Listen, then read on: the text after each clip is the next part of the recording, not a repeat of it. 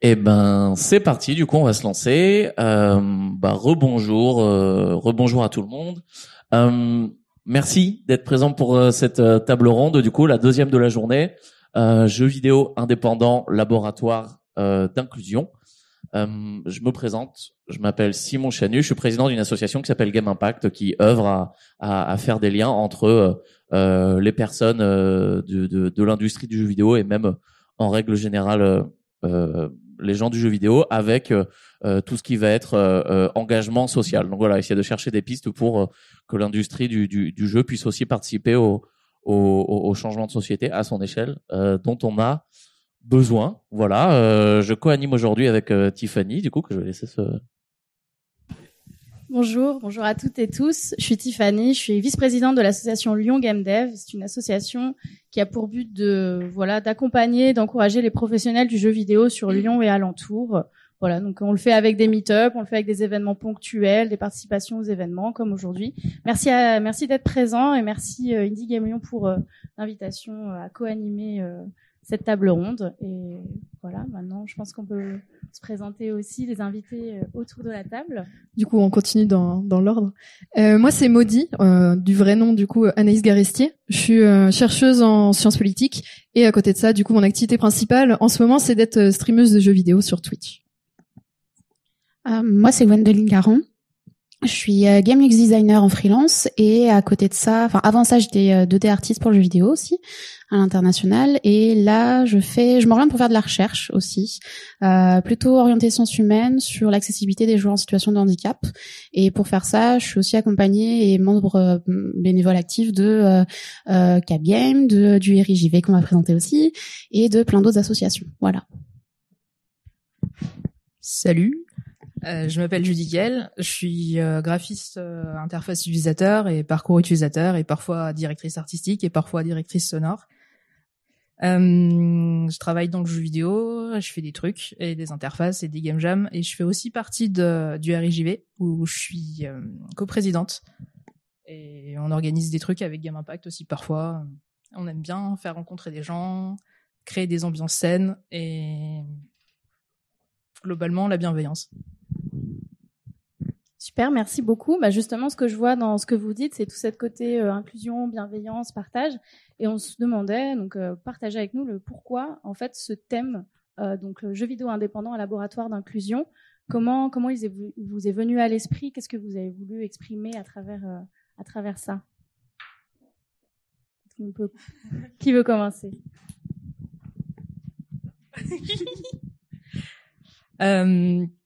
euh, bah, quand, j'entends laboratoire d'inclusion, je pense, à, je pense à tous ces petits jeux qu'on appelle des queer games. Je sais pas si vous êtes familier avec ça. Les queer games, c'est des petits jeux indépendants euh, qui ont été faits globalement par la communauté LGBT. Ils sont faciles d'accès. En général, il y a très peu d'interactions, pas trop de surcharge cognitive. Si vous n'êtes pas euh, euh, familier avec les surcharges cognitives, c'est quand notre cerveau doit gérer énormément d'informations. Du coup, on est limite en burn-out parce que euh, on a cinq ou six jauges dans la tête à gérer en même temps. Là, c'est des jeux assez simples, plus basés sur euh, la narration, l'expérimentation des émotions. Et ce qui est cool avec ces jeux, c'est qu'aussi, euh, en général, les moteurs avec lesquels ils sont faits, les moteurs, c'est comment est-ce qu'on peut faire le jeu vidéo dans, un logiciel. Euh, c'est en général gratuit et assez facile d'accès, ce qui fait que n'importe qui, en passant 2-3 heures sur un tutoriel, peut le faire. Et le principe des queer games, c'est ça, c'est facile à faire et facile d'accès. Et en général, euh, ça parle de plein de sujets dont les jeux vidéo des médias principaux ne parlent jamais. Pour compléter, de mon côté, c'est plutôt le, le, côté, comme je l'ai évoqué tout à l'heure, d'accessibilité pour les joueurs en situation de handicap. Et, euh, et si moi j'en viens à parler de ça, c'est parce que euh, euh, on les voit pas dans la sphère des médias euh, traditionnels non plus. On n'en parle pas dans les AAA ou très très peu ou très très mal. Et en fait, euh, du côté des joueurs en situation de handicap, euh, bah ça pousse en fait pour qu'il y ait des jeux qui parlent d'eux, pour qu'on parle d'eux en général.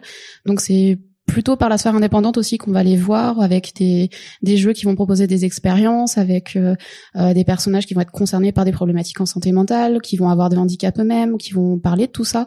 Donc c'est vraiment par cette porte, par les indépendants, que euh, ça permet d'ouvrir le dialogue aussi social. Et du coup, moi, je suis pas du tout dans le volet euh, création de jeux, mais je joue aux produits finis et euh, je pense plus euh, aux utilisateurs et utilisatrices, enfin aux joueurs et aux joueuses du coup. Et est-ce qu'ils se sentent et déjà représentés dans un jeu? Donc toute la question des représentations qui peuvent être, enfin. en tout cas, dans les jeux indépendants, il y a une gamme qui est beaucoup plus large que celle des AAA qui sont assez standardisées et codifiées, donc on va avoir beaucoup plus de choses, notamment dans les queer games. Et puis, je pense à l'inclusion aussi de, bah, c'est-à-dire qui est-ce qu'on va enfin qui est-ce qu'on va représenter dans le jeu mais aussi qui est-ce qui va pouvoir jouer à ces jeux-là. Donc c'est des questions qui se posent. Et c'est dans le milieu du streaming c'est aussi qui va avoir le la potentialité de devenir streamer streameuse. C'est des questions qui euh, du coup regroupent euh, mes thématiques de recherche. Donc voilà c'est euh, un thème global qu'on a je pense tout en tête autour du jeu vidéo. Merci beaucoup. Alors justement, j'ai juste pour placer un tout petit peu le curseur, euh, dans jeux vidéo indépendants, mais très très vite parce que justement, j'ai pas forcément, j'ai entendu la commercialisation, pas forcément de commercialisation, parce que Queer Game, il me semble pas qu'il commercialise les, les voilà. Euh, est-ce que vous pouvez à peu près dire, mais rapidement, où est-ce que vous situez le jeu vidéo indépendant? Est-ce que c'est plus de 60 personnes, moins de 60 personnes, des jeux commercialisables euh, assez rapidement pour qu'on se donne un petit cadre en fait, qu'on voit à peu près euh, où on, dans, dans quoi on évolue dans cette heure? Pense que c'est relativement large. Tu peux être un indépendant si euh, tu commences à créer tes petits jeux dans ton coin et à les commercialiser euh, sur diverses plateformes. Enfin, tu peux. Euh, T'as des studios indés qui sont euh, des petits studios, effectivement, avec une petite équipe. Ça peut être euh, moins d'une dizaine à une soixantaine, et, et en, se développant peut-être devenir un triple A, un triple I, puis ensuite un triple A, enfin en grandissant quoi, si tu y arrives. Mais indépendant, c'est ça peut être toi, moi, n'importe qui qui euh, commencent à faire des jeux et même sans forcément les commercialiser. Il y a par exemple les, je crois c'est en Italie, la Molindustria qui fait des jeux et qui sont gratuits, mais pour autant c'est un studio de jeux indé. Donc euh, est-ce qu'il y a besoin de commercialiser? Pas besoin. Les queer games non plus sont pas commercialisés. Enfin, ça empêche pas en fait. Ça dépend. Le curseur il est compliqué à placer. Oui, voilà, mais je pense que tu as donné déjà une petite ébauche de cadre et c'est pas mal. C'est juste un peu pour qu'on sache vers quoi, euh, vers quoi on va. Merci. Si quelqu'un veut rajouter quelque chose là-dessus, c'est bon, on peut. Eh ben parfait. Super. Alors c'est vrai que vous avez beaucoup parlé, euh, vous avez beaucoup parlé du, du rapprochement euh, euh, queer game, etc. Donc les, les, communautés, donc comment ça vient un petit peu, un petit peu du, du bas? En quelque sorte, avec euh, les gens qui s'organisent entre eux, en indépendant, en association, euh, dans ces formules-là. Euh, Est-ce qu'on peut parler un petit peu plus justement de, de, de du RJV, comment comment vous êtes organisé autour de ça, euh, comment vous avez créé ces espaces euh, bienveillants, sécurisés, pour que des gens puissent se faire plaisir dedans? Euh, alors le RJV c'est une toute petite association, on est plus euh, basé sur Paris parce que nos membres sont majoritairement sur Paris. Euh, ce qu'on fait c'est des événements autour du jeu vidéo. La plupart du temps c'est des ateliers, ça dure une petite demi-journée, des ateliers d'introduction autour du jeu vidéo. Ça peut être apprendre à coder sur Unity, ça peut être apprendre à faire des graphismes, ça peut être apprendre à faire du game design. Parfois c'est des intervenants qui vont parler de leur métier. Euh, là, il y a quelqu'un qui a parlé de l'intelligence artificielle utilisée dans les jeux vidéo. Euh, quelqu'un qui ah on a eu aussi une intervenante qui a parlé de son métier de QA c'est euh, quality assurance c'est très intéressant de parler de ça aussi parce qu'on a tendance à oublier qu'il y a des personnes qui vont tester pendant des milliers d'heures des jeux vidéo donc tester peut-être juste pour préciser dans l'idée de donc les, équipes qui sont chargées de de repérer les bugs qui existent dans les productions en cours, euh, ce genre de choses. En fait, c'est un métier beaucoup plus euh, complexe qu'il n'y paraît, puisqu'il euh, faut écrire des un document Word assez complet de alors quand je vais traverser ça, il va se passer ça, quand je vais allumer le jeu de telle manière, il va se passer ça, et du coup, ça fait un tableau croisé d'énormément de, données. Et c'est un, c'est un métier très complexe qui demande beaucoup de concentration et de rigueur. C'était cool de parler de ça. Euh, et le tout, enfin, tous nos toutes nos activités sont organisées avec une charte de bien, enfin, une charte de, de comportement euh, qui fait qu'on, en général, toutes les personnes qui participent euh, se sentent bien, dans sont pas agressées ou, enfin, on respecte les différences de chacun et chacune. Euh, je peux pas parler par rapport à Cap Game parce que à Cap Game on est une association qui faisons de la démonstration plus pour sensibiliser euh, les gens euh, par rapport au handicap. Donc on les met dans des situations de handicap pour qu'ils puissent se dire ah tiens c'est peut-être euh, comme ça qu'on expérimente les choses, etc. Ça fait un petit déclic, on peut en discuter derrière. C'est un peu pied dans la porte là pour accéder à ça. Mais par contre pour rejoindre les actions justement RGV, etc. C'est moi j'ai l'expérience du Canada où en fait par les universitaires il y a le tag à Concordia donc l'université Concordia qui a un euh, à une association qui s'appelle euh, Gamerella, qui, enfin pas Gamerella, mais c'est le tag de Concordia qui propose de faire des game jams inclusives avec beaucoup de de ce qu'on appelle du care en général, donc euh, tout ce qui va être faire attention aux autres, mettre un code de conduite, faire être inclusif, être dans la bienveillance, etc. Donc vraiment respecter toutes ces valeurs et qui permet justement de faire des game jams où on, fait attention, où on est dans un, un espace sain, où on fait attention les uns les autres, on fait attention à ce qu'on fait, ce qu'on dit, et on respecte le sommeil parce que pareil dans les game jams généralement on ne dort pas, on ne fait que travailler non-stop et après on fait du caca et euh, et concrètement là on impose le sommeil, on rentre chez soi, on arrête de travailler. S'il y en a qui veulent quand même le faire chez eux, ils le font mais c'est chez eux, c'est leur responsabilité. Mais dans cet espace là on fait attention etc. Juste qu'est-ce qu'une game jam en deux mots? Une game jam, c'est une création de jeu euh, très indépendant pour le coup, euh, en un temps limité avec des thématiques restreintes et euh, parfois même des euh, des comment s'appelle des des choses pour réduire encore plus, euh, pour vraiment affiner. Genre par exemple, euh, vous allez faire un jeu qui va s'adresser aux dyslexiques. Voilà, faites un jeu pour les dyslexiques avec un seul bouton. Il peut y avoir voilà des contraintes en, en plus. Voilà.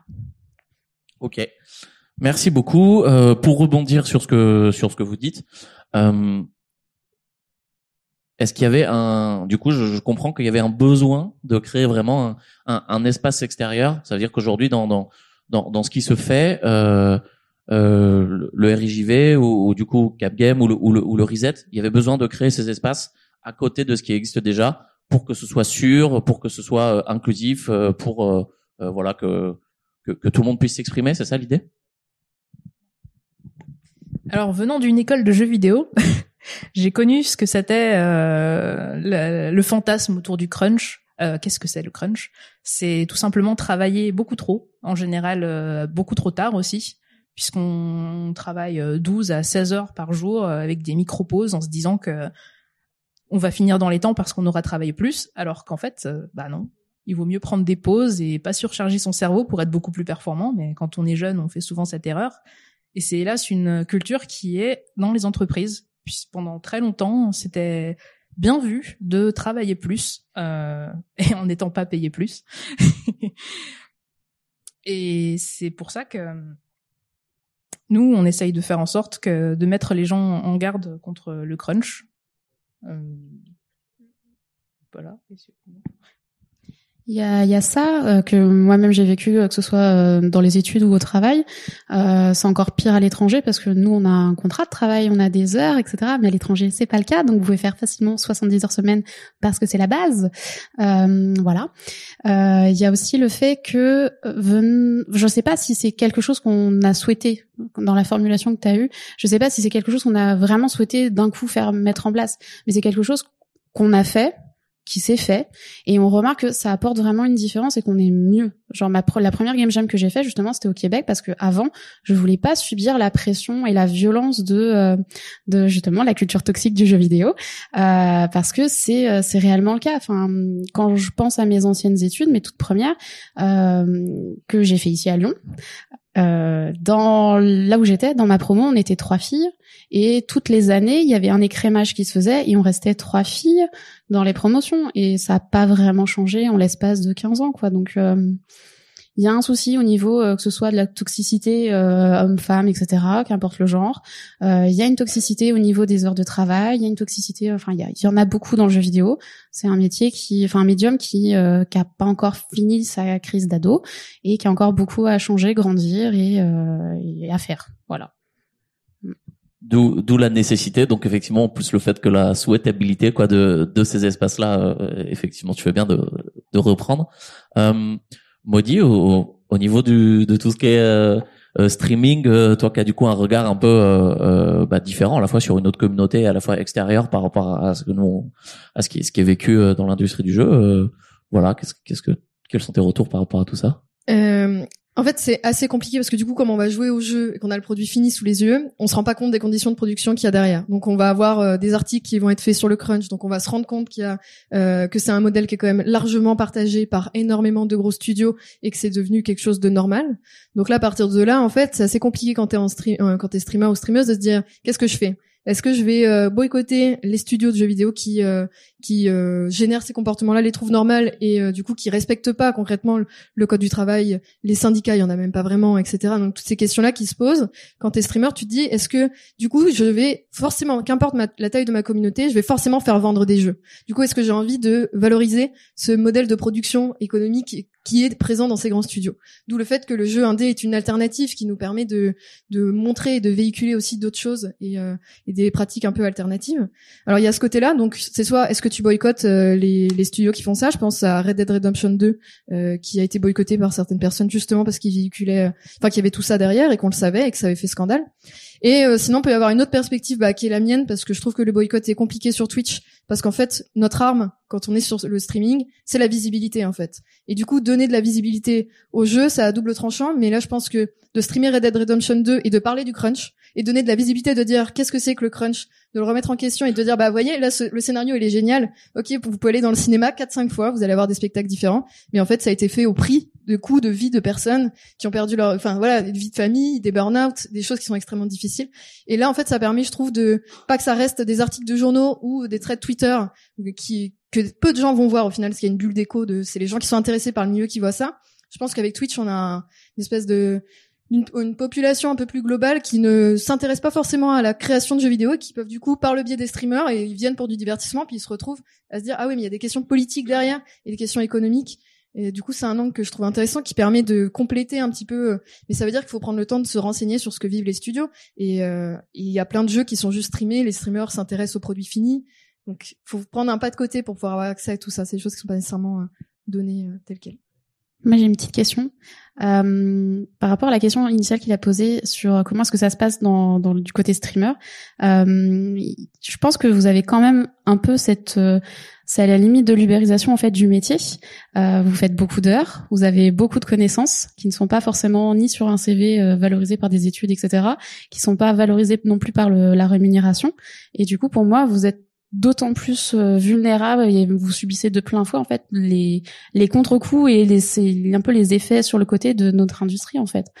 Parce que justement vous êtes un métier qui un émerge comme beaucoup d'autres euh, mais qui euh, qui en fait est pas du tout protégé euh, encore moins que les autres avec beaucoup d'heures de travail etc etc donc pour moi enfin vous êtes enfin vous subissez comme nous quoi non, bien sûr. Alors, enfin, du coup, pour replacer un peu le contexte, il y a très peu de streamers salariés. Donc, il existe des streamers et des streameuses qui sont salariés, qui travaillent pour des web TV et qui, du coup, ont un temps de présence en antenne obligatoire et euh, qui ont tout un travail invisible derrière le fait d'être streamer et streameuse. Mais la majorité des streamers streameuses, euh, soit ne sont pas déclarés, et euh, voilà, là on parle plus des petites chaînes, soit sont déclarés, mais du coup ont des auto-entreprises, des petites boîtes et des choses comme ça.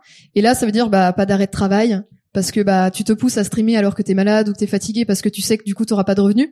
Tu sais qu'en plus euh, Twitch dans son fonctionnement c'est pas comme YouTube où il y a des vues de traîne ou des choses comme ça. Si t'es pas présent sur Twitch pendant un mois parce que bah t'es malade et c'est le cas de beaucoup de streamers et streameuses qui sont pas forcément qui ont des maladies chroniques ou des en fait qui ont des handicaps qui sont invisibles et du coup qu'on voit pas du tout à la caméra mais qui vont faire que des fois ça va les empêcher de streamer ou dans des conditions qui peuvent être compliquées pour eux et en fait bah qui vont se forcer et qui vont euh, comme en fait on est notre propre patron on va se pousser nous-mêmes. Et là je pense que c'est un truc qu'on peut retrouver dans le jeu indépendant aussi de euh, comme on est une petite boîte et qu'on veut sortir notre jeu et qu'en plus on n'a pas forcément les moyens financiers pour pouvoir prendre une pause et ben on va se pousser. Et du coup ça peut créer aussi du burn-out et créer d'autres problèmes où on va complètement euh, enfin, s'épuiser soi-même. Et c'est compliqué à gérer. C'est c'est intéressant de voir que tous tous les métiers de l'industrie en fait sont sont euh, sont touchés euh, par euh, ces sujets-là quoi. Même quand on parle là du du du, stream, on parle aussi souvent de euh, je sais pas les, les, gens qui bossent dans, dans le journalisme par exemple dans le jeu vidéo, c'est exactement le même sujet. Tous ces sujets-là sont très reliés. Euh, pour revenir sur la question que tu, enfin sur le, sujet dont tu parlais juste avant, euh, tu disais que toi, en tant que, que streameuse, tu peux donner de la visibilité à des jeux qui existent.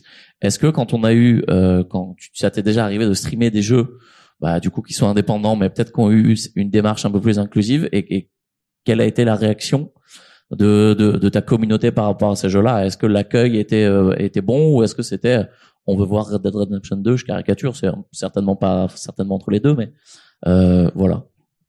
Euh, alors déjà, c'est le streaming, c'est quand même une communauté que tu bâtis et qui a l'habitude de te voir sur certains jeux et qui du coup, euh, si tu te mets à streamer autre chose, peuvent être un peu du coup désarçonnés en disant pourquoi est-ce qu'elle fait ça?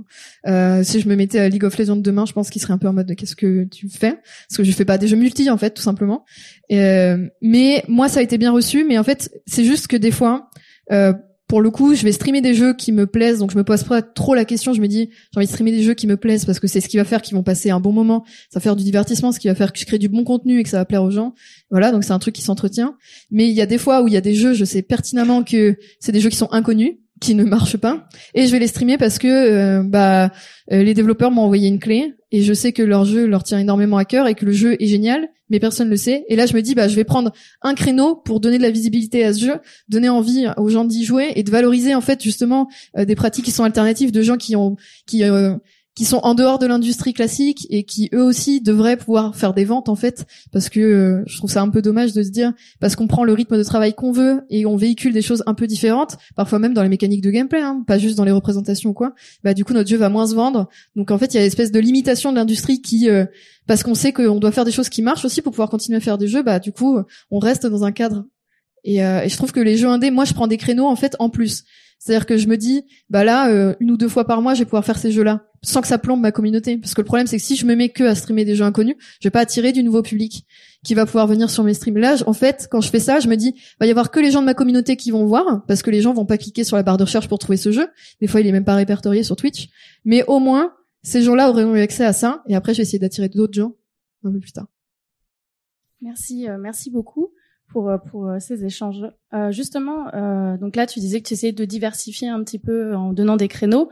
Euh, est-ce que est-ce que vous vous avez l'impression quand même que l'industrie, donc on va dire les, les, gros les gros studios, ils commencent à s'inspirer de des pratiques qui émergent du jeu vidéo indépendant? Euh, tu vois, voilà. Enfin, là, tu te dis, ok, j'ai fait le choix de faire ce créneau. Est-ce que vous avez l'impression que les gros studios commencent à faire des efforts, euh, voilà, sur euh, l'inclusion? Et quand je dis inclusion, genre, euh, ethnie, enfin voilà, ça prend beaucoup euh, sens large.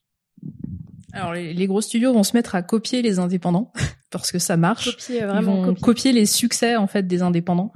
Euh, ben on a vu Ubisoft, ça fait Child of Light. C'est un pseudo jeu indé c'est un jeu de plateforme euh, avec euh, des, des graphistes. Je crois que les graphistes sont sont de c'est des japonais, non Je sais plus. Enfin bref, ça ressemble à un jeu indé, ça sent comme un jeu indé, mais ça a un budget euh, Ubisoft. Euh, en, en, fait, c'est assez marrant parce que on appelle ça limite de l'indé washing. C'est on va faire semblant que que toute notre grosse prod, il y a un cœur derrière. C'est comme Unravel. Unravel. C'est un jeu avec une petite pelote de laine, euh, c'est tout mignon, mais il y, a un budget de mastodonte derrière et c'est vendu comme un jeu indé. Enfin, il y en a plein. C'est, c'est, ça vend quoi. C'est, c'est normal que qu'on veuille s'en inspirer. C'est intéressant d'avoir ce point de vue-là justement. Est-ce que c'est mal? Alors je sais pas si c'est mal, mais ça permet effectivement de euh, de proposer du nouveau contenu parce qu'on a on a peut-être marre d'avoir 15 éditions de la même licence. Euh, il y a aussi euh, le fait que euh, par rapport au fait de s'inspirer beaucoup ou de dire bah c'est c'est très indé. là on l'a vu aussi avec le, le dernier Death Stranding qui est enfin le dernier Kojima là. Euh, Death Stranding c'est une expérience de jeu plus qu'un jeu vidéo traditionnel comme on a l'habitude de le voir euh, dans les gros euh, jeux vidéo. Euh, donc c'est vraiment très indé pour le coup parce que c'est une expérience et les indépendants vont effectivement plus proposer des expériences de jeu avec des narrations différentes, des gameplays émergents, etc., etc. Parce que c'est aussi ça la force de, des indés, c'est que il faut qu'ils se, dé... enfin, qu'ils se démarquent. Et, euh, et même par rapport à tout ce qui va être euh, méthode de financement, en France, on a euh, le CNC, on a le CNC qui finance aussi donc le jeu vidéo. Et dans les critères, il y a le fait qu'il y ait une nouvelle technologie, il y ait un nouveau processus, il y ait quelque chose de d'immergent, d'innovant, de qui fait qui va faire de la rupture, de l'innovation de rupture. Et, et ça fait partie en fait des sources de financement. Donc on sait que si on peut proposer quelque chose de différent, ça va pouvoir apporter de l'argent, donc ça va pouvoir être vendu, donc ça va pouvoir rapporter de l'argent, etc. De la même façon, les, euh, les triple A, etc., les gros studios fonctionnent sur le même principe. Ils peuvent aussi obtenir ces financements-là, quand bien même ils ne sont pas indépendants. Donc ça joue aussi là-dessus. Ça va effectivement être quelque chose qui est faisable, c'est bien ou pas bien. Euh, après, c'est plus euh, l'impact sur l'industrie et sur la culture vidéoludique euh, des joueurs que ça va se voir. ça se voit sur l'industrie parce que, par exemple, bah là, ça fait depuis deux trois ans bientôt que, par exemple, le Québec refuse de plus en plus d'étrangers français parce que il y en a trop, que Ubisoft Québec a trop abusé des aides à la création et du coup réfrène l'arrivée d'autres Français sur place contraire enfin et l'autre côté l'autre versant sur l'aspect culturel euh, bah effectivement on en a peut-être marre d'avoir 15 fois la même licence euh, du même studio. Et euh, proposer quelque chose de nouveau bah ça va réactiver un petit peu euh, l'envie chez l'utilisateur. Ça peut l'amener à s'ouvrir sur quelque chose d'autre. Et on peut créer une nouvelle licence etc voilà. Moi j'ai envie de réagir sur Child of Light parce qu'au début je l'ai pris pensant que c'était un jeu indé. Et là j'ai vu qu'on m'envoyait sur le sort d'Ubisoft j'ai fait ok, je vais quand même le lancer. Et après 5 heures, j'étais extrêmement énervée parce que ça reprenait tous les codes euh, du jeu indé, tout en n'étant pas du jeu indé et en perdant le fond. Au final, c'est un jeu qui est très beau sur la forme, mais qui n'a absolument aucun fond. Et, euh, et en fait, moi, ça m'énerve énormément parce que je, ne vois qu'un seul point positif au fait de copier les jeux indés pour avoir une patte un peu jeu indé qui fait vendre, c'est que ça va peut-être attirer des gens, un public euh, qui a l'habitude des grosses licences chez Ubisoft, vers le jeu indé. Et peut-être ça va être leur porte d'entrée. Ça, c'est le seul point positif que je vois. Sinon, je vois juste le capitalisme qui essaye de récupérer ses critique pour en faire quelque chose et, voilà et qui le vide complètement de tout son sens et de tout ce que c'est qu'une production indé. Donc ça a tendance à extrêmement m'énerver. Mais après euh, la porte vers les jeux indépendants euh, elle est pas la même pour tout le monde. Et il y a plein de gens ça peut passer par ces gros studios. Et en ce cas-là c'est hyper intéressant. Et souvent ça passe quand même par le bouche à oreille. Et euh, du coup voilà faut trouver des espèces de techniques comme ça pour attirer les gens. Mais mais moi je vois juste une récupération économique. C'est un but purement économique de faire vendre avec d'autres licences et, et d'attirer un public qui se détournait des gros studios justement. D'accord, oui, c'est vrai qu'en plus, le, tu parlais du, du CNC. Euh, le CNC, au final, si les gros commencent euh, à s'approprier ces, ces, aides qui sont quand même compliquées à avoir, faut déposer un dossier, c'est sur sélection. Évidemment, je pense qu'après, au bout d'un moment, les indés vont peut-être moins avoir la part du gâteau. Euh, tu veux? Oui, c'est par rapport au CNC, comment ça fonctionne. Je sais pas si vous savez tous comment ça fonctionne le CNC. En gros, euh, ils vont nous financer à hauteur de ce qu'on apporte. Ça veut dire que si on apporte 1000, ils vont nous filer 1000. Si on apporte 10 000, ils vont nous filer 10 000. Bah forcément, les indés euh, avec le CNC, ils vont pas avoir une, un énorme apport, alors que des studios comme Ubisoft qui peuvent euh, balancer le pognon, bah ils vont avoir jackpot avec le CNC quoi. C'est vrai. J'avais une question, j'ai une question par rapport à ça justement, où c'est donc on voit quand même qu'il y a un changement. Et moi, je me demandais, j'ai vu l'exemple avec euh, Riot aussi. Euh, est-ce que les changements vers plus d'inclusion, ils se font dans la douleur, dans les gros studios euh, Et je parle aussi dans, dans le résultat hein, final et dans l'équipe aussi. Bah, dans la douleur, ou est-ce que en fait ça va ça va venir de tension dans les équipes et on va essayer ok de les régler, ou est-ce que c'est quelque chose, un changement qui se fait naturellement et c'est normal, c'est l'évolution de la société. Est-ce que vous avez quelque chose à, un, des expériences, un avis là-dessus? J'ai envie de dire que c'est naïf, mais que c'est mignon. euh, non, ça se passe dans la douleur. Euh, c'est c'est toujours la douleur. Ça continuera à l'être. Euh, J'ai dit tout à l'heure, dans ma formation, on était trois filles. Si on prend juste la problématique de sexisme, euh, on est toujours dans la douleur, quand bien même euh, c'est un truc euh, mouvement social, tout le monde en parle maintenant, c'est partout. Euh, ça a beau être systémique, c'est toujours la douleur. Euh, il faut toujours valoir euh, plus qu'un homme pour pouvoir euh, valoir en fait la moitié de ce qu'il est. Donc non, ça c'est toujours la merde. De ce côté-là, après pour toutes les autres problématiques, c'est la même chose puisque tout ce qui va être minorité, en fait, on veut juste pas en entendre parler parce que c'est minoritaire, donc c'est pas important. Donc non, ça sera, c'est, c'est mignon naïf de croire que ça va se passer bien, mais ça serait bien qu'on tente vers ça. Même en ce qui concerne les personnes qui sont pas en minorité, comme par exemple les enfants, les gens, les parents dans les dans les boîtes de jeux vidéo, comme euh, les entreprises de jeux vidéo globalement c'est assez jeune, c'est des personnes qui sortent d'école, il euh, n'y a pas trop de trop de seniors sauf dans les grosses grosses structures bah il n'y a pas d'avantage euh, vraiment pour les gens qui ont des enfants ou euh, qui sortent un peu des carcans comme les personnes qui sont handicap. Ils vont pas forcément mettre en place des environnements où euh, on va réduire le volume sonore ou l'intensité lumineuse ce qui peut être très handicapant pour certaines personnes. Ou les personnes qui ont d'autres troubles encore mais ou ne serait-ce que l'accessibilité physique. Parfois il y a juste des, des escaliers puis voilà et ouais, enfin c'est toujours dans la douleur. Il y a, c'est une lutte en fait. Euh, je pense que avec certaines structures comme euh, peut-être des syndicats, ça peut peut-être évoluer. parce que même quand on fait partie d'entreprise, enfin moi je suis au CSE, je suis délégué du personnel, même même ça, euh, c'est difficile de faire changer des choses concrètes euh, pour le bien-être des employés. Concrètement, ça coûte plus cher d'aménager euh, d'aménager un, bâtiment, euh, un poste, etc. Euh, quand bien même c'est juste un clavier euh, avec une chaise ergonomique, etc. Aussi, ça coûte plus cher que de payer la taxe qui te dit que tu es une entreprise et que tu n'embauches pas de personnes en situation de handicap. Littéralement. C'est, juste ça.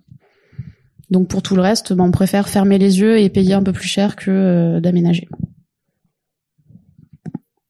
Euh, juste sur du coup le produit fini, nous on a plein de retours en stream où euh, les gens se disent, enfin là du coup c'est sur l'aspect représentation, où euh, d'un coup quand il y a plus de personnages féminins, ou il y a plus de personnages qui sont pas blancs dans les jeux qui apparaissent, on se dit ça c'est pour, c'est la bien-pensance, c'est pour plaire, mais du coup ça a pas forcément de but concret et les gens s'énervent en fait de ça. Et du coup nous c'est, ça fait aussi que la lutte se déplace aussi sur le produit fini et sur notre chat où du coup on doit gérer le fait que bah on doit expliquer que euh, non c'est pas forcément le cas et que dans l'espace social euh, en fait il y a plein de gens divers et que et que c'est bien qu'ils soient représentés aussi dans les jeux et que la lutte passe aussi par la représentation ça c'est très dur à expliquer un chat euh, Twitch c'est très dur à expliquer sur internet et ça fait que bah du coup il y a aussi la lutte qui se perpétue après sur tous les aspects, les discussions, et ça peut des fois plomber un jeu même à sa sortie, parce que ça va générer une pub négative autour du jeu. Mais je trouve que c'est une bonne chose parce que justement le, le tout ce qui va être washing en général, c'est bien de, de, le, de le décrier, de dire bah là ils ont rempli juste les quotas et c'est bien de peut-être faire autre chose que juste remplir des quotas. On sait que c'est la première étape parce que si on force pas les gens à remplir des quotas ça marchera jamais.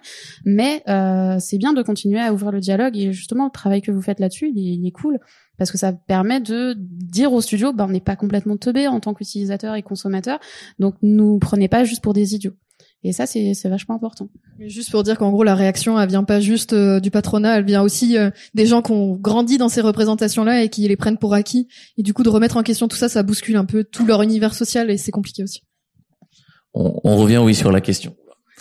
On, on, on, revient sur la question de la, oui, de la culture à faire changer. Euh, euh, bon, on avait fait une, un, un, petit cycle avec Game Impact sur, pardon, sur le mythe du héros à la fois dans à la fois dans dans, dans les industries où, où du coup bah Judith en a parlé où, où le, le, le crunch faire plus d'heures que les autres se donner plus que les autres on a un peu l'impression que voilà exactement alors qu'en fait non et, c'est pareil dans le dans, dans le jeu où il y a cette culture là à changer euh, on, on avait utilisé un, un, un, mot pendant qu'on préparait euh, notamment pour euh, pour euh, bah voilà les, les, débuts de changement, que ce soit en termes d'accessibilité ou en termes de mixité, à défaut de parler vraiment d'inclusivité. Euh, dans les grosses boîtes, on avait dit c'est politique. On avait dit que en fait, euh, aujourd'hui, s'il commence à y avoir ces changements, je pense à Ubisoft parce que c'est eux euh, dont, dont, auxquels on pense tout de suite, mais euh, c'est parce que on a des structures comme le CEL, le CEL qui est un syndicat. Bon, tu, parlais d'un syndicat, je l'ai tout à l'heure. Je lui dis pardon, on parlait pas du même. On a le, le, le CEL, qui est donc le syndicat des éditeurs des logiciels de loisirs, euh, qui est plus le, le, le syndicat euh, euh, bah, du, du, patronat. Et on a le, le, STJV, qui est le syndicat euh, plutôt des travailleurs et des travailleuses. Mais dans tous les cas, euh, il se trouve que le CEL s'est plutôt impliqué à soutenir des associations comme Cap Game, à soutenir des associations comme Women in Games. Et là, ça fait bouger des choses. Un petit peu. Un petit peu. Disons que euh, on peut leur reprocher de faire une façade et de montrer euh, bah, l'accessibilité c'est ça, euh, l'inclusion euh, c'est ça, mais de pas forcément aller plus loin parce que c'est vraiment dur de, d'un point de vue politique, économique, de vraiment taper sur la tête des, de ceux qui ont les leviers en fait. Et donc ils vont faire, ils vont faire des actions, ils vont encourager des actions. Donc là typiquement par rapport à Capgame, donc c'est une association qui maximise, encourage les capacités des joueurs en situation de handicap. C'est pour ça que Cap Game. Euh, donc si par exemple vous êtes très tétraplégique mais que vous pouvez utiliser un doigt, et ben on vous fera jouer avec euh, un doigt et peut-être vos yeux parce que vos yeux font, sont fonctionnels aussi. Et, euh, et du coup donc nous ce qu'on a fait avec le CEL, c'est qu'on a on a eu une présence sur euh, certains euh, salons dont la Paris Games Week et en fait on vient pour enfin pareil comme je l'ai dit tout à l'heure pour faire de la démonstration et de la sensibilisation. Et donc on a travaillé avec eux plusieurs années et là cette année pour tout le salon, ce qu'on a fait, c'est qu'on a aussi travaillé sur la partie euh, euh, inclusion, mais dès l'entrée du salon. C'est-à-dire qu'on a fait en sorte que ce soit accessible aux personnes en mobilité réduite, euh, qu'il y ait un accompagnement pour les personnes sourdes ou muettes, euh, qu'il y ait une salle de repos pour les personnes qui ont des troubles sensoriels, sensorimoteurs, etc. Donc on a vraiment travaillé là-dessus. Et il y avait pareil, il y avait la Tipeee, il y avait plein de vidéos partout, il y avait un, sur les scènes aussi, on avait des déjà on avait des tournois inclusifs, on avait des personnes qui faisaient de la traduction LSF en live. Enfin, il y avait, on a fait vraiment des choses. Oui, en, en, langue des signes, pardon. Euh, donc on a fait vraiment un gros travail là-dessus et c'est parce qu'ils nous permettent, ils nous aident à faire ces démarches-là. Euh, pour autant, c'est pas un acteur qui va euh, qui va sensibiliser plus, qui va chercher à, à mettre euh, à faire passer des lois pour que ça change contrairement euh, aux États-Unis où en fait ils ont des lois sur les normes, sur l'accessibilité, etc. Donc c'est encore une autre étape, un autre chemin à faire. On n'est pas là. de la loi Obama justement. Oui, la loi de 2010 d'Obama, la CVAA, qui je pourrais pas vous le dire en anglais parce que j'ai pas les mots aujourd'hui, mais concrètement c'est quelque chose qui est en train de perturber tout le marché économique parce que euh, aux États-Unis, donc depuis 2010, ils ont des lois sur les normes euh, d'accessibilité. Donc, si vous êtes un studio et que vous ne respectez pas ces normes, aux États-Unis, vous payez des charges, euh, des, des taxes à la journée, à l'heure. Euh, c'est beaucoup plus euh, violent qu'en France, qu'en Europe en tout cas.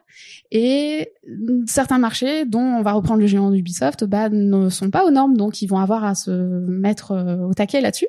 Donc c'est pour ça qu'il y a des changements et qu'on on le voit même aussi en France, en Europe, etc. Parce que les personnes qui veulent accéder au marché américain sont obligées de remplir ces, ces critères-là. Pour autant, en France, c'est pas encore le cas. Euh, justement, avec Capgame et d'autres assos, on essaye de travailler un peu là-dessus pour peut-être un jour porter un projet euh, européen. Donc euh, c'est loin, hein, c'est pas tout de suite, mais bah pourquoi pas On, est, on y croit, on espère. là, pour l'instant, tout ce qu'on a, c'est les PEGI. C'est donc les normes pour savoir à partir de quel âge c'est accessible, si c'est vraiment conseillé. Un peu comme pour les films, avec c'est interdit moins de 16, moins de 18, etc. Donc on essaye de travailler là-dessus, mais pour l'instant, il y a, y a pas grand-chose concrètement, il n'y a rien qui leur tape sur la tête pour leur dire euh, vous ne respectez pas, euh, faites mieux. Mm. Alors que euh, pour le coup, légiférer, on voit que c'est ce qui fonctionne, quoi. Enfin, ce qui, ce qui arrive à avoir un, vrai impact. Je dis tu, tu voulais rebondir ou? Ah bon, bah formidable.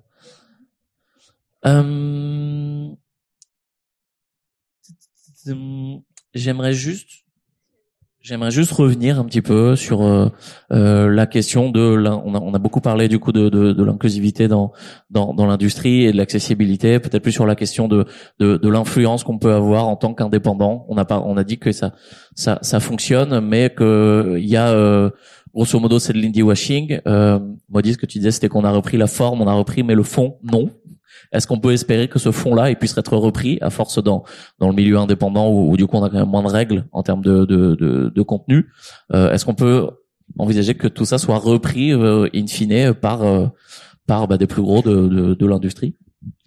Bah, si on regarde euh, des jeux, des jeux comme Life is Strange, qui est quand même, enfin, je sais pas, je pense pas qu'on puisse les considérer comme indie. Ils ont un message qui est assez fort et notamment euh, il y a eu euh, au niveau de la santé mentale parce que ça parle de suicide, d'abus et de selon les interprétations de communautés LGBT. euh, c'est quand même quelque chose qui fait énormément évoluer les mentalités parce que les autres boîtes plus grosses se disent waouh ça marche quand on parle de de personnes qui sont un peu ostracisées ou de, de maltraitance ou et, et, ça parle aux joueurs, ça les touche et du coup euh, ils se disent euh, qu'il y a moyen de faire du pognon avec. Bon, c'est c'est pas oh, on va porter un message risque de sang, risque de sang, c'est échanger les mentalités des joueurs. C'est hmm, hmm, ça sent le pognon, ouais. et euh, ouais, enfin c'est du positif aussi puisque mine de rien aborder ces thématiques, peu importe euh, la, le moyen, du moment que c'est fait, c'est important.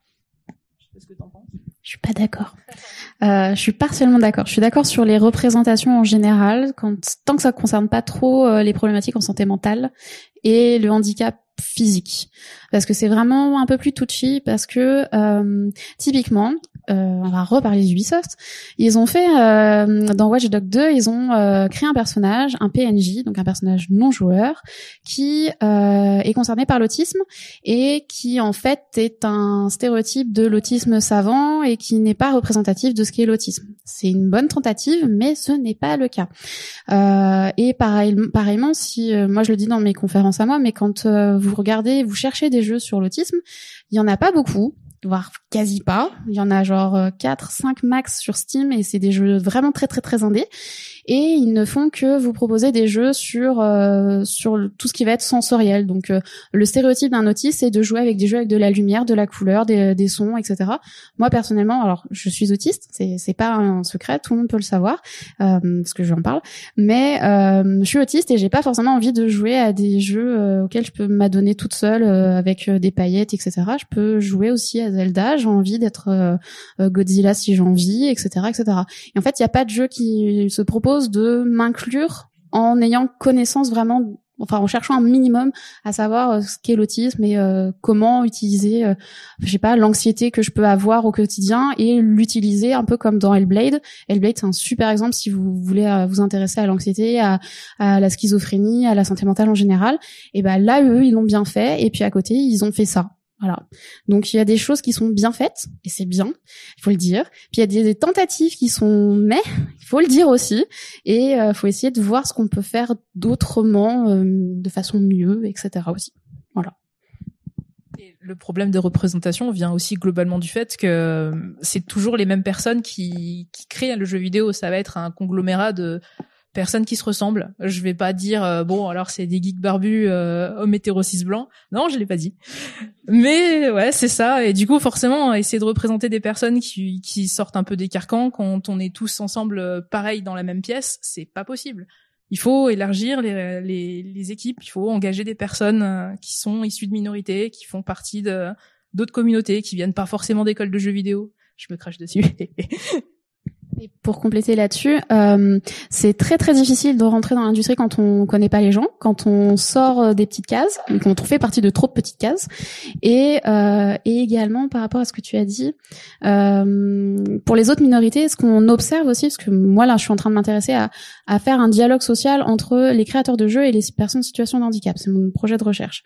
Et en fait, ce qu'on observe dans les études anglophones, c'est que euh, il n'y a pas de dialogue entre les deux, et que quand un créateur s'intéresse à un type de handicap, c'est parce que dans la boîte, il y a quelqu'un qui l'a. Et, c'est tout. Donc en fait, si effectivement il n'y a pas déjà dans le studio quelqu'un qui connaît parce que il est concerné, parce qu'il le vit au quotidien ou qu'il a un proche, etc. Bah jamais ça se développe parce que personne s'y intéresse. Il y a un manque d'information et de communication qui est patent. Je voulais juste euh, rebondir parce que c'est ce que j'avais en tête aussi l'idée que euh, représentation euh, et qui, enfin, les représentations des fois peuvent faire plus du mal qu'autre chose aux minorités dans la manière dont elles sont, notamment sur le handicap. C'est extrêmement cliché sur les femmes aussi et les violences faites aux femmes, ça peut être extrêmement cliché et des fois ça fait encore plus de mal aux personnes qui sont militantes et qui sont en train de lutter pour avoir quelque chose qui, qui est en train de bouger. Donc des fois ça peut être extrêmement violent en fait, alors qu'on se dit bah c'est cool, il y a des représentations. Oui mais non. et en fait c'est extrêmement lié à qui fait les jeux qui sont dans les boîtes. Donc ça, je suis entièrement d'accord avec ça. C'est vraiment lié aux pratiques de qui va les faire. Et le problème, c'est que là, on parle du jeu vidéo, mais c'est vraiment lié à toute l'industrie du divertissement et à d'autres industries aussi. Ou dans les cinémas, bah voilà, le cinéma, tu vas te retrouver avec des choses extrêmement clichés sur qu'est-ce que c'est que les émeutes, qu'est-ce que c'est qu'être pauvre, ou des parce que c'est fait par des gens qui ont de l'argent et qui sont euh, voilà. Et du coup, le théâtre, c'est pareil. Et du coup, on se retrouve sur des choses qui sont entièrement biaisées et où on peut pas avoir. C'est même juste c'est pas juste question de on veut donner du travail à euh, des gens qui viennent de milieux différents et tout ça, c'est pas juste ça, c'est aussi enfin on peut pouvoir travailler des sujets de manière un peu plus profonde en fait parce que là on reste dans le superficiel et on creuse pas les sujets, on pourrait avoir de meilleurs jeux vidéo en fait, on pourrait avoir de meilleurs films, on pourrait avoir de meilleures pièces de théâtre si ça représentait la diversité du monde social et on pourrait juste avoir de meilleurs divertissements. Ce qui est extrêmement frustrant du coup. J'ai entendu beaucoup le mot, euh, le terme recherche. Est-ce que justement, euh, vous conseilleriez aux gros studios de faire des passerelles avec le monde de la recherche? Est-ce que par exemple, c'est quelque chose que vos associations Cap Game euh, font euh, faire des passerelles avec des chercheurs pour dire bah voilà ok il y a des experts on, ces experts peuvent vous aider à faire des choses concrètes qui ont, qui ont enfin concrètes et surtout qui sont cohérentes dans le fond? Oui Euh, oui, tout plein. Euh, alors déjà dans l'assaut de Cap Game, le président, le co-président, parce qu'ils sont deux, euh, Jérôme Dupire, est enseignant-chercheur au CNAM, donc voilà, il pose.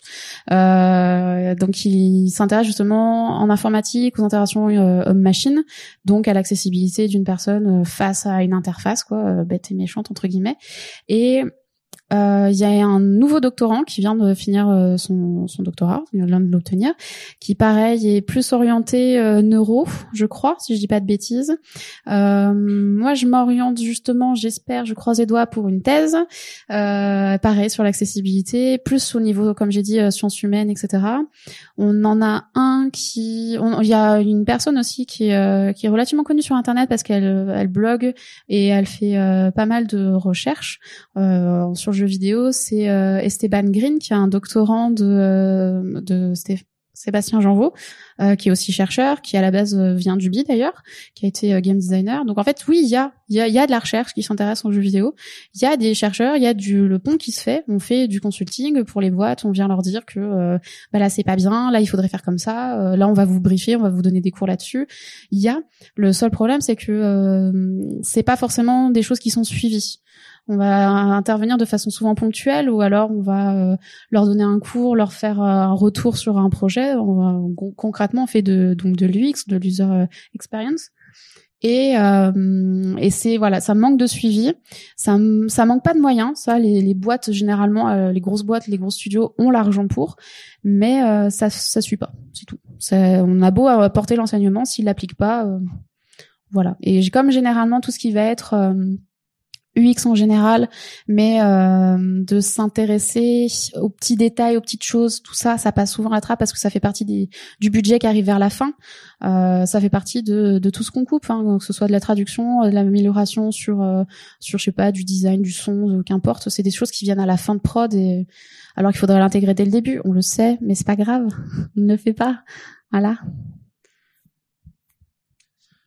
Juste peut-être pour euh, apporter aussi une pierre à, ce sujet-là. Bon, je suis pas là pour ça, mais du coup, j'en profite. Euh, Ubisoft, par exemple, ils ont ils ont ouvert il y a pas longtemps une une chaire avec l'école polytechnique euh, jeux vidéo et sciences. Bon, on n'est pas sur le sujet de l'accessibilité ou de la diversité ou ce genre de choses, mais euh, s'ils si, le font, c'est évidemment qu'ils se rendent compte que les, les, les, les jeux sur lesquels ils travaillent s'approchent sur certains sujets de plus en plus de simulation de ce genre de choses et qu'il y a besoin d'avoir des choses crédibles. Euh, voilà, le jour où, où toutes les associations, on, on, arrivera, et je pense que ça, ça va finir par arriver à faire passer ce message commun qu'il y a besoin aussi de, de, faire des choses concrètes sur ces sujets-là. Bon, peut-être qu'on peut imaginer une, une chaire euh, euh jeux vidéo et, euh, et, accessibilité, une chaire jeux vidéo et, et diversité, ou bon, ce genre de choses. Euh, bon, les intérêts, faut, faudra arriver à prouver d'abord que les intérêts économiques sont sont, sont là. évidemment, c'est toujours la même chose, mais ils sont là les intérêts économiques. Je pense qu'ils le sont aussi. Mais il y a il y a déjà le euh, l'Engmin qui est en partenariat avec une école à Cologne qui euh, s'intéresse justement pour faire vraiment de la recherche recherche plus orientée euh, UX etc QA et tout. Il y a aussi euh, Ubisoft qui est en partenariat avec je ne sais plus quelle école, c'est pas l'UCAM, c'est peut-être U2M, donc l'université de Montréal ou un truc comme ça, euh, pour créer un, ce qu'ils appellent le programme euh, undergraduate, un truc dans le genre là, je sais plus.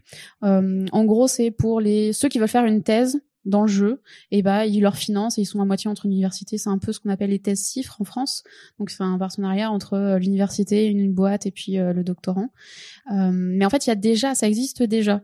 Euh, même même là dans la fac où je suis, on est censé s'intéresser aux jeux et ça fait 40 ans que cette formation existe, mais elle commence juste à s'intéresser aux jeux vidéo. Ça fait 30 ans que ça existe, hein, le jeu vidéo, mais c'est pas grave. Mais euh, il y, a, y a du retard en fait. Il faut qu'il y ait des financements derrière. Et vu les grèves et les manifs qu'on a par rapport à la réforme des retraites pour les universités, je pense pas que ça va se faire tout de suite. Voilà. Euh, oui, pour compléter à nouveau, moi je bosse à, Sorbonne Université dans, sur, sur une question de faire une plateforme de jeux vidéo éducatif et, et c'est vrai que on, on, observe ça au quotidien que l'université on a encore un peu des ovnis. Bon, c'est toujours pareil, c'est à nous aussi de faire le travail pour être euh, pour pour être vu et pour montrer que que, que ce qu'on fait a un intérêt. Euh, peut-être la peut-être ce qui serait la dernière question avant avant enfin je, je, contrôle Tiffany avant le, le, les échanges questions-réponses avec vous. Euh, Bon, donc là, on, a montré que le, terrain, il est là, que ce soit euh, pour euh, les grosses boîtes d'essayer de mettre plus de, de diversité, d'inclusivité, en tout cas de s'inspirer de ce qui se fait dans, dans le milieu indépendant, que quand on est indépendant, on peut arriver à faire des choses un peu différentes qui vont être mises en avant si on a parfois une bonne stratégie de, de communication, qu'on se coordonne bien avec des gens qui font du stream. Ou, en tout cas, on peut arriver en faisant des choses différentes à avoir des financements et à sortir de la masse. Voilà, maintenant la question, c'est si on s'adresse peut-être aux gens qui sont là ce soir, qu'on ce soir, aujourd'hui, D'habitude, je fais les, on fait les meet-up euh, le soir, donc euh, voilà, qui, qui, qui sont là aujourd'hui euh, pour, bah, qu'est-ce qu'on fait en fait? S'il y a des gens qui bossent dans le jeu vidéo, qu'est-ce qu'on fait concrètement? Comment est-ce qu'on s'implique? Comment on fait pour rejoindre le Reset, le STGV, pour créer son espace? Ça fait plein de questions. Choisissez ce, ce à quoi vous voulez répondre.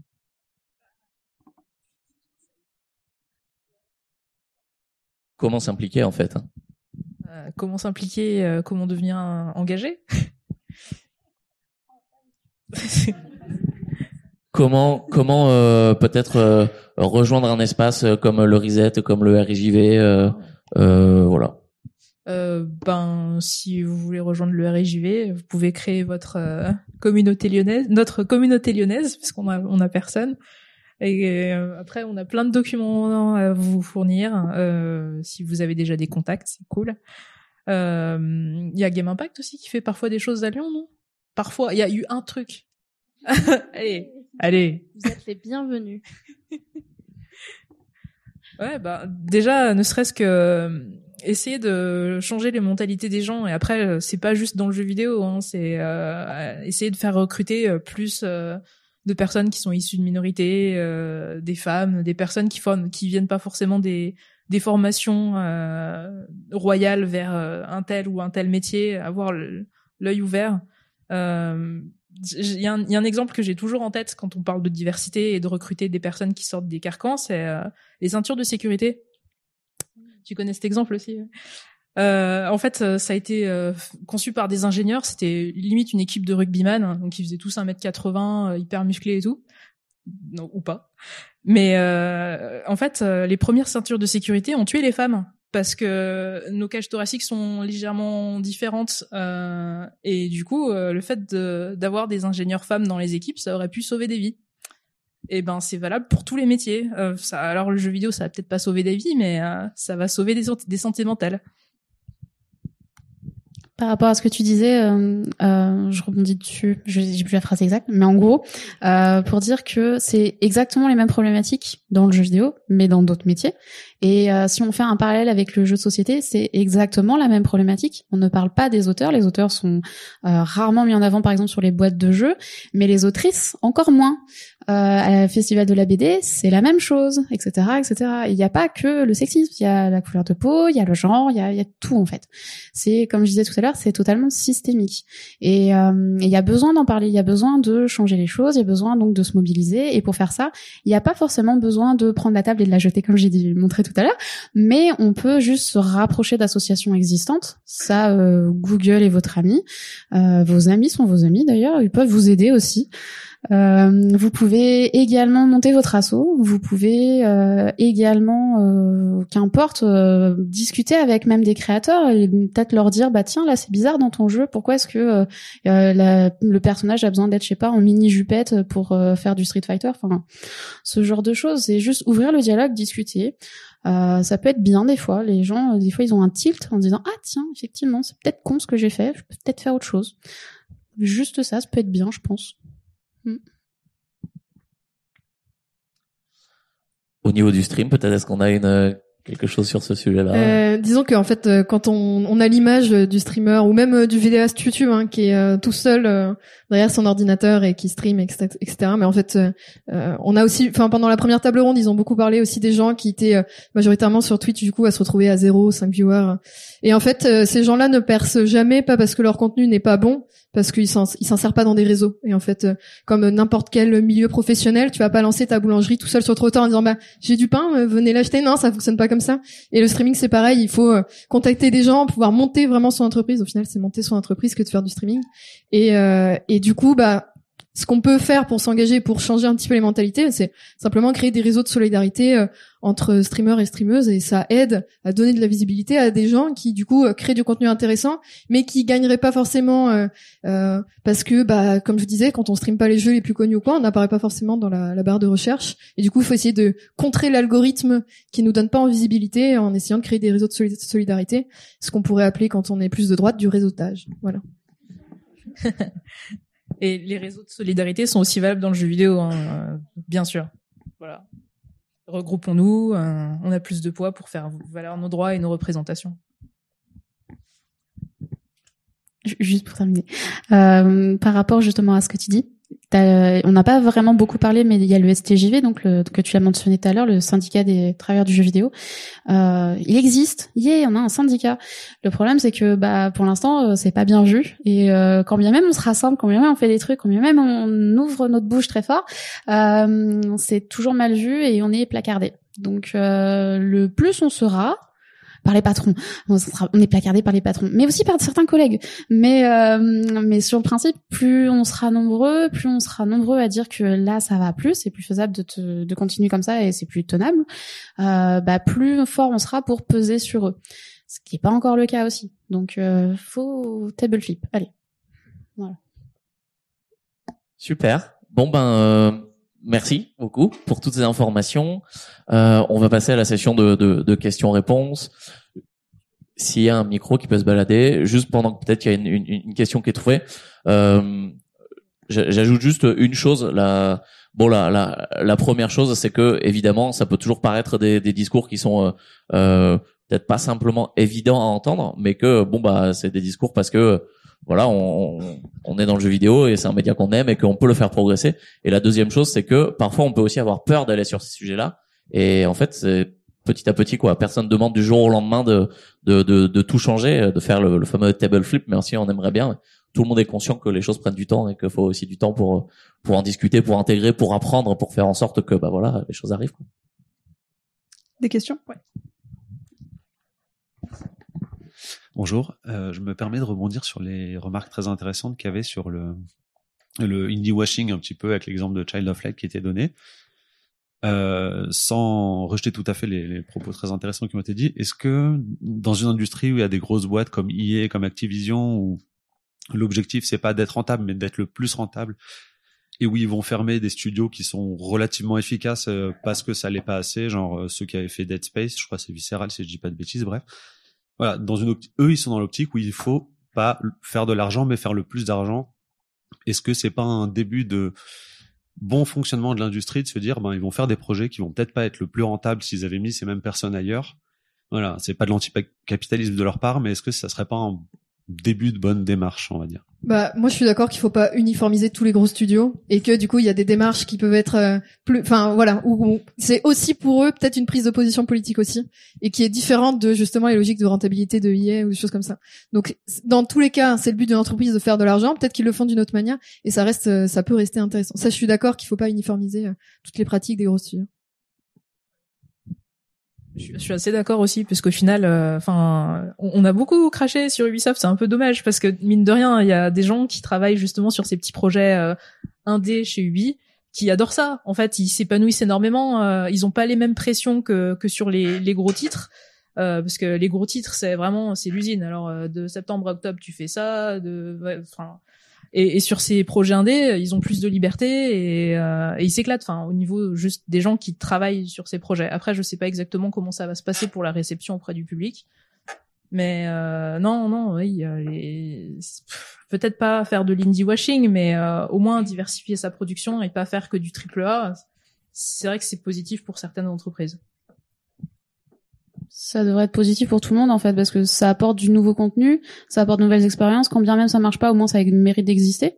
Et, euh, et j'avais fait une conférence où euh, on m'avait posé une question à la fin, c'est où est-ce qu'on les trouve euh, par rapport aux, joueurs en situation de handicap, où est-ce qu'on les trouve ces joueurs-là? Parce que les gens comprennent que oui, effectivement, c'est une, une, une, part de marché auquel ils accèdent pas, tu vois? Et effectivement, ils pourraient récupérer de l'argent là-dessus. Sauf que ça sert à rien de faire un jeu comme tout à l'heure, je parlais des représentations qui sont négatives. Ça servirait à rien de faire un jeu qui ne va s'adresser qu'à ces personnes-là parce que le jeu va pas marcher. Euh, Il y a trop de différences et en plus, euh, c'est juste effectivement faire du washing pour du washing. Donc non, tu peux faire des productions intelligentes, tu peux quand même mettre de l'argent sur ces choses-là, mais de là effectivement euh, chercher le profit à, à tour de bras, enfin à un moment donné, il faut que tu choisisses. Enfin, est-ce que tu veux faire de l'argent et tu t'en fous de la qualité de ton produit et de son éthique, ou est-ce que tu euh, t'intéresses un minimum à ça et tu fais les choses intelligemment? Ça, c'est des questions de politique et d'entreprise. Enfin, tu, je suis toute seule personne à te dire que ils font changer les choses. Mais oui, il y a des choses à faire. C'est pas, c'est pas cool. C'est pas bien.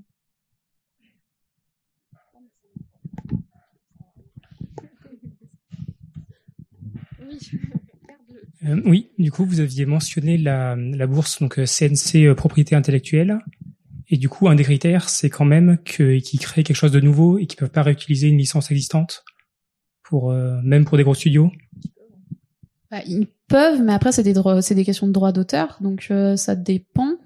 Mais euh, généralement non, ils, ils, ils enfin j'ai pas le dossier en tête exact, mais de ce que j'ai souvenir, il faut que ce soit quelque chose d'absolument nouveau, euh, idéalement que ce soit quand tu es en train de créer une entreprise parce que c'est mieux. Euh, faut que ce soit quelque chose qui va être une, innovation de rupture ou euh, j'ai perdu l'autre terme. Mais bref, une innovation dans tous les cas. Euh, enfin, il y a des critères. Après, tu peux être, euh, c'est un curseur. Hein, tu, tu peux être un peu plus, un peu moins. Mais idéalement, enfin dans tous les cas, quand tu fais un dossier de CNC, c'est mieux que tu connaisses des gens qui bossent dedans. le jury, c'est mieux. Constitue ton jury aussi si tu peux. Euh, c'est comme quand tu passes un HDR, fais ton jury qui va te soutenir et dire c'est bien. Euh, mais c'est au niveau des, des, normes de ce qu'ils attendent, euh, c'est généralement des choses qui vont être, euh, qui vont faire un effet waouh. en mode c'est trop génial, t'as fait un nouveau produit que personne n'avait jamais vu avant. En fait, c'est pas vrai. Enfin, tu peux pas créer un jeu qui se base sur rien. T'es obligé de entre guillemets repomper un truc qui existe quoi. C'est juste ta façon de l'apporter, de l'amener qui va créer quelque chose de différent. Donc je suis pas sûre au niveau de ça. J'ai pas le dossier en tête, euh, mais euh, je suis pas sûre que ça se fasse partie des critères restrictifs. C'était pas vraiment ma question, c'était plus une remarque pour dire que du coup ça encourage quand même les gros studios à faire des choses nouvelles. Même bah, s'ils en bénéficient. Oui. sur le principe, oui, c'est ce que, comme je te dis, ils veulent un, truc un peu waouh effet nouveau, mais euh, mais sur le principe, tu peux, enfin, t'es censé produire quelque chose de nouveau dans tous les cas. Bah, il y en a plein qui le demandent, hein, dans les gros, enfin dans les gros, il y en a beaucoup. Hein semble qu'il y a, si je peux me permettre de rebondir là-dessus, d'intervenir, il me semble qu'il y a deux, deux, parties. Dans le CNC, en fait, il va y avoir, euh, ouais, j'ai une petite voix, je sens, désolée, j'ai un peu perdu ma voix cette semaine. Euh, vous allez avoir effectivement une partie où ça va être euh, spécifiquement le, le, renouveau dans l'écriture, où on va essayer de faire, euh, de faire des, des histoires inclusives, genre, ethnie, etc. Ça, c'est, il me semble que c'est une catégorie encore un petit peu à part. Tout le monde peut y accéder. cinéma, jeux vidéo. Et effectivement, je crois que c'est cette catégorie-là qui demande une innovation, mais un peu dans l'écriture. Euh, et euh, et, euh, et l'autre partie vraiment jeu vidéo qui est dédiée à plusieurs phases de la production.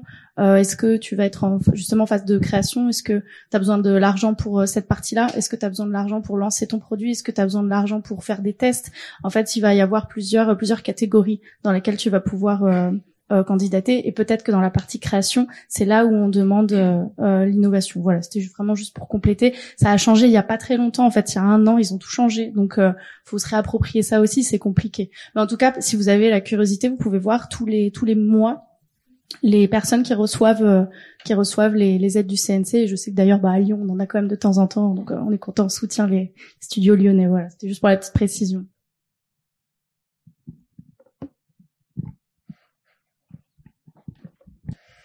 alors moi c'est aussi une question par rapport au CNC, ça fait beaucoup par rapport à l'argent, je suis désolé. Mais je voulais savoir s'il y avait des aides spécifiquement pour les jeux qui essayaient justement d'apporter plus d'inclusion dans leur euh, gameplay ou dans leur, euh, leur histoire. Alors en dehors du CNC, je dirais qu'il y a des aides régionales et je connais pas la région de Lyon. Je sais qu'en Occitanie, il y en a plein. Yeah, à Paris, il y en a sûrement plein. Donc euh... Merci. Alors oui, il y a des aides régionales. Elle est en train de se monter à Lyon. Et euh, du coup, je vous conseille de vous rapprocher de Game Only, qui est l'association régionale pour le jeu vidéo, voilà, qui s'est montée récemment en partenariat aussi avec le SNJV. Euh, c'est vrai que tout à l'heure on a parlé de CEL, on n'a pas forcément parlé du SNJV, donc syndicat national du jeu vidéo. Euh, voilà, là aussi qui regroupe beaucoup les, le, le, le, patronat, mais bon, il faut évoluer les choses, hein, c'est pas un gros mot. Euh, voilà, donc tu peux te rapprocher de Game Only, euh, ça va, ça va arriver. C'est dans les discussions, ça va arriver. Donc là, voilà, ça va être adressé vraiment au vivier local. Euh, voilà. Est-ce qu'il y a des petites questions peut-être sur le thème euh, laboratoire d'inclusion.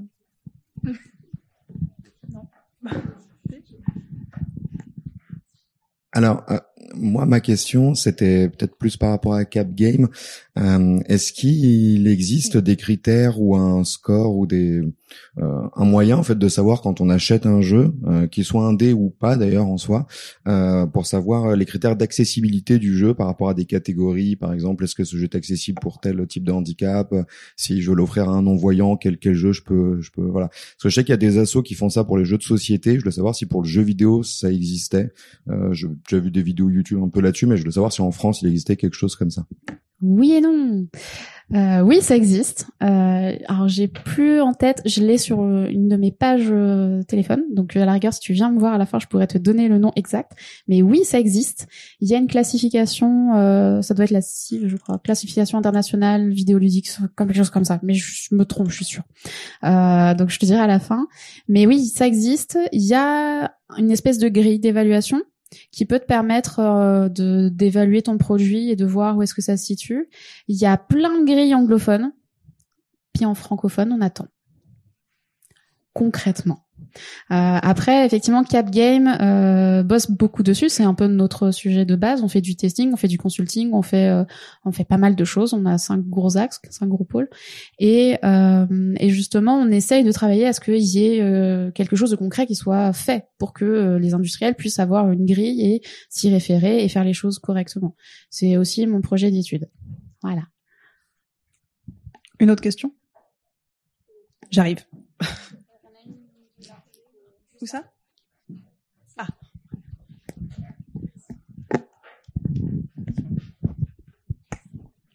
Euh, oui, donc vous avez beaucoup euh, parlé euh, de l'inclusion au sein des studios et moi je me pose aussi beaucoup de questions, c'est l'inclusion des joueurs. Parce qu'on voit émerger en ce moment des manettes qui sont spécifiques pour certains types de handicap, mais c'est encore des choses qui sont très chères. Et est-ce que vous pensez qu'il y a des pistes pour pouvoir rendre ce genre de contrôleur accessible à des personnes en situation de handicap qui soit en même temps abordable et que ce soit pas un budget euh, faramineux pour des familles qui n'ont pas forcément les moyens de le faire. Oui. Alors, euh, avec Capgame, on fait, on, met en place justement, euh, on facilite en fait la, connexion entre les, joueurs en situation de handicap et les personnes qui souhaitent obtenir des réponses, soit euh, d'un point de vue hardware, software, que ce soit donc comment améliorer ta station de travail, enfin de, de, bureau, et comment améliorer ton interface utilisateur, etc. Bref, on fait tout ça quoi. On apporte des solutions, on parle aussi de, on teste les jeux, etc. Et par rapport au matériel en lui-même, ce qu'on fait aussi, c'est que euh, ben, on est beaucoup amené à travailler ou à se mettre en contact, en relation avec des, euh, Fab Labs qui euh, fabriquent en fait des manettes. Et euh, donc si tu un joueur en situation de handicap qui a pas beaucoup de sous, bah tu peux contacter le Fab Lab, t'expliques ta situation et ils peuvent te faire des devis qui vont être un peu plus accessibles que un studio qui a besoin d'une petite rachée de manettes juste pour tester un jeu, tu vois. Et après, pareil, au niveau des Fab Labs, ce qu'ils font, c'est que bah en fonction de ton handicap, de tes besoins, ils vont t'apporter la solution euh, la plus adaptée. Donc si par exemple tu as besoin euh, d'un gros bouton ou euh, de jouer avec les pieds, eh bah ils te feront un gros bouton et de quoi jouer avec les pieds. pareil là sur nos stands sur la Paris Games Week par exemple, on avait deux boutons qui jouaient avec la tête ou les joues euh, là dernièrement, je, je, viens de voir, il y a un joueur américain, si je me trompe pas, qui joue, pareil, il est totalement paralysé et il ne joue qu'avec ses joues. Euh, donc il y a, y a, toujours moyen de jouer. Euh, pour les yeux, il y a le Toby qui existe, mais il n'est pas encore euh, supra optimal sur tous les trucs, mais ça existe. Et en fait, la plus grosse difficulté, c'est pas tant de créer des dispositifs, mais de les adapter au jeu, parce que la problématique qu'on rencontre quand on essaie d'adapter, c'est que chaque créateur, chaque industriel va avoir son setup, va avoir son logiciel propriétaire, et va falloir euh, arriver à bypasser en fait les propriétés de chacun pour adapter et euh, changer les options quand il y a des options parce que ça c'est pareil, c'est pas tous les jeux qui ont des options, euh, etc., etc. Donc c'est c'est pas tant la partie euh, matérielle qui est la plus problématique parce que ça on trouve des solutions, mais c'est plus l'adaptation concrète de comment est-ce que tu mets en place cette adaptation euh, sur laquelle on a encore à discuter et à faire des choses. Voilà. Une dernière question? Euh, allez. Euh, je me demandais, est-ce que dans le domaine du jeu vidéo, ça existe les sensitive readers et ce genre de, de choses-là? Oui, oui. non, c'est juste le terme. On n'a pas très bien. J'ai pas très bien entendu. Les sensitive readers, en fait, c'est des personnes qui sont concernées par euh, une problématique en particulier, euh, à qui on fait faire appel pour euh, vérifier si c'est cohérent ou si c'est complètement à côté de la plaque, en gros. Oui, oui, on, on, on fait ça justement. Euh, c'est souvent quand il y a des appels à tests de jeux euh, qu'on va chercher un panel d'utilisateurs vraiment spécifique. C'est un peu plus compliqué parce qu'on on évite justement d'over spécialiser une, une recherche, une observation. Mais quand il y a besoin, oui, on le fait.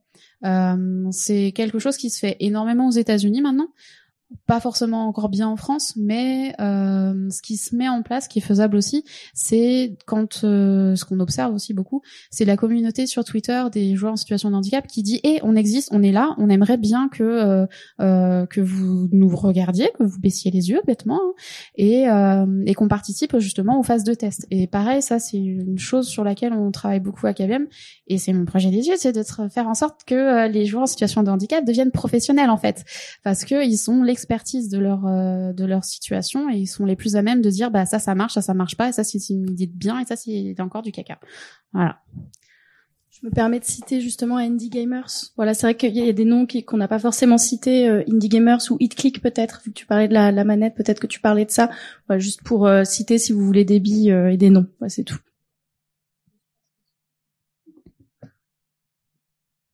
On va peut-être s'arrêter là. Je sais pas si tu veux conclure, Simon. Euh, si si, bah merci déjà à tout le monde d'être euh, d'être présent, enfin d'avoir pu échanger là-dessus. Merci euh, pour vos questions. Moi, j'aimerais juste rajouter un dernier petit truc. Avec Game Impact, on a on a produit un, un carnet de bonnes pratiques qui s'appelle représenter la diversité et euh, que vous pourrez trouver sur notre site internet gameimpact.fr ou game-impact.fr. Voilà où vous trouverez des informations, c'est bien écrit et l'idée c'est que ce soit accessible à tous et que et que ça fasse pas peur avec une montagne d'informations, mais qu'on nous donne juste quelques clés pour pouvoir essayer de, de, de, commencer là où on peut. Donc si jamais il y a des personnes dans la salle bah, que ça intéresse, qui ont envie de le lire ou, ou qui auraient essayé euh, d'essayer ça. Voilà, c'est juste la, la petite pub perso et je sais pas s'il y a quelqu'un aussi qui a envie de conclure sur euh, sur autre chose. Il y a Women Games qui a fait un guide sur le, le cyberharcèlement qui est disponible aussi sur Internet. Euh, il doit sûrement y avoir quelque chose sur le sexisme d'entreprise et en général sur euh, Women Games. Pour Cap Game, vaut mieux venir nous écrire ou venir sur la page Facebook. Pour le RIJV, euh, on est en train de plancher en ce moment sur un guide de recrutement pour les entreprises pour euh, qu'elles apprennent à recruter de la diversité, puisqu'en fait ça s'apprend. viens nous le présenter à Lyon quand il sort? Ok. Marionnettes. Super, ben merci beaucoup à tous. Euh, on va pouvoir euh, s'installer euh, pour la suite des animations. Ça va être l'atelier de création de musique avec Aurélien Montero. Donc voilà, merci beaucoup.